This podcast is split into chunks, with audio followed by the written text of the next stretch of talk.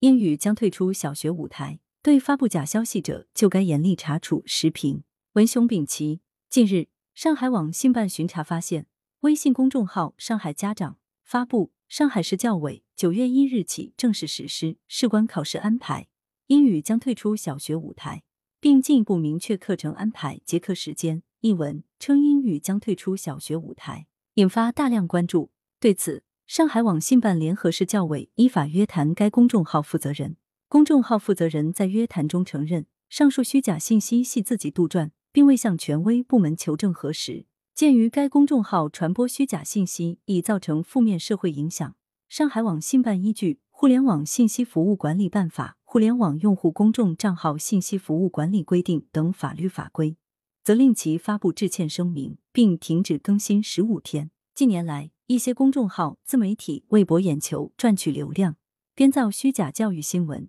这不但误导家长和社会公众对教育改革、教育政策的理解，还会制造教育焦虑，影响构建健康的教育生态。对于公众号发布虚假信息的行为，应严厉查处。与此同时，要通过加大教育信息公开、教育政策的解读，让家长了解准确的教育改革、教育政策信息。公众号炮制这样的虚假新闻是经过精心策划的。一来，义务教育阶段英语课程何去何从？确实是当前社会舆论关注的焦点，包括在近年来的两会上，都有代表委员建议取消英语的主科必修课地位，引发舆论广泛关注。二来，马上要开学，家长很关注开学后学生的各科学习安排。很显然，英语将退出小学舞台是具有轰动性的，但这是彻头彻尾的假消息。今年四月，教育部的印发《义务教育课程方案和标准（二零二二年版）》。其中就包括义务教育英语课程方案和标准二零二二年版。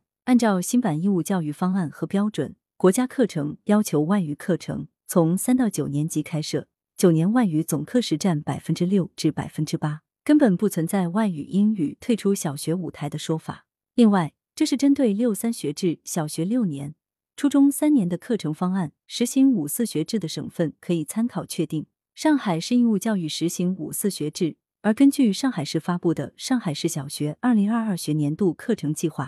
小学一二年级的外语课程每周课时数为两节，三到五年级分别为每周四节、五节、五节。外语英语何来将退出小学舞台？这是只要查阅教育部门发布的公开政策文件就可查证的信息。对于公众号来说，应该有这一点基本的编辑常识，但为了博眼球，却无视公开的政策文件。对于普通家长和社会公众，却难以提出让他们主动去查证有关政策文件的要求，他们很容易受到这类信息的影响，甚至被标题党就带偏。要提高家长和社会公众对这类虚假信息的识别力，就有必要加强对政策文件的解读力度。如对新版义务教育课程方案和标准，需要通过教育部门的官微、官方网站进行更通俗化的解读，并由学校通过召开家长会等方式。向家长介绍新课程方案和标准，让家长理解调整课程方案和标准所希望达到的育人目标，由此也发动家长力量，配合新课程方案和标准的落实。需要注意的是，一些社会舆论热议的教育话题和具体执行的教育政策并不是一回事。如对于义务教育阶段英语课程地位的讨论，有关取消英语必修课地位的建议，只属于个人的意见，并不是国家政策。是否取消英语必修课的地位，这是需要广泛听取学校师生、家长、社会公众的意见，进行科学论证的。在当前按中高考科目总分排序录取的中高考录取制度框架下，如果不再把英语作为中高考主要科目，很可能带来的问题是，从之前的一刀切统一学英语，到英语被边缘化，一些农村学校甚至不配备英语教师。这会导致农村孩子的英语能力相比城市孩子更差，产生一系列新的问题。对于教育政策，家长应从权威渠道获取信息，不要盲目相信一些公众号发布的所谓重磅独家信息，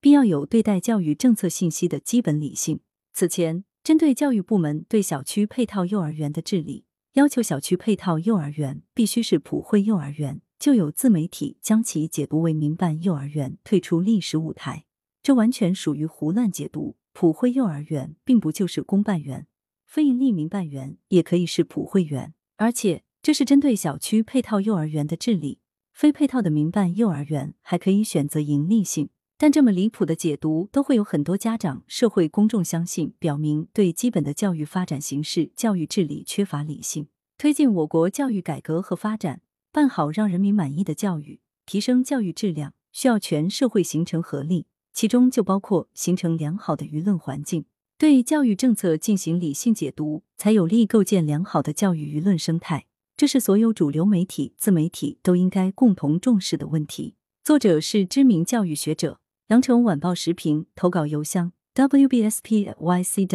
点 com。来源：羊城晚报羊城派。图片：视觉中国。责编：张琪、江雪源。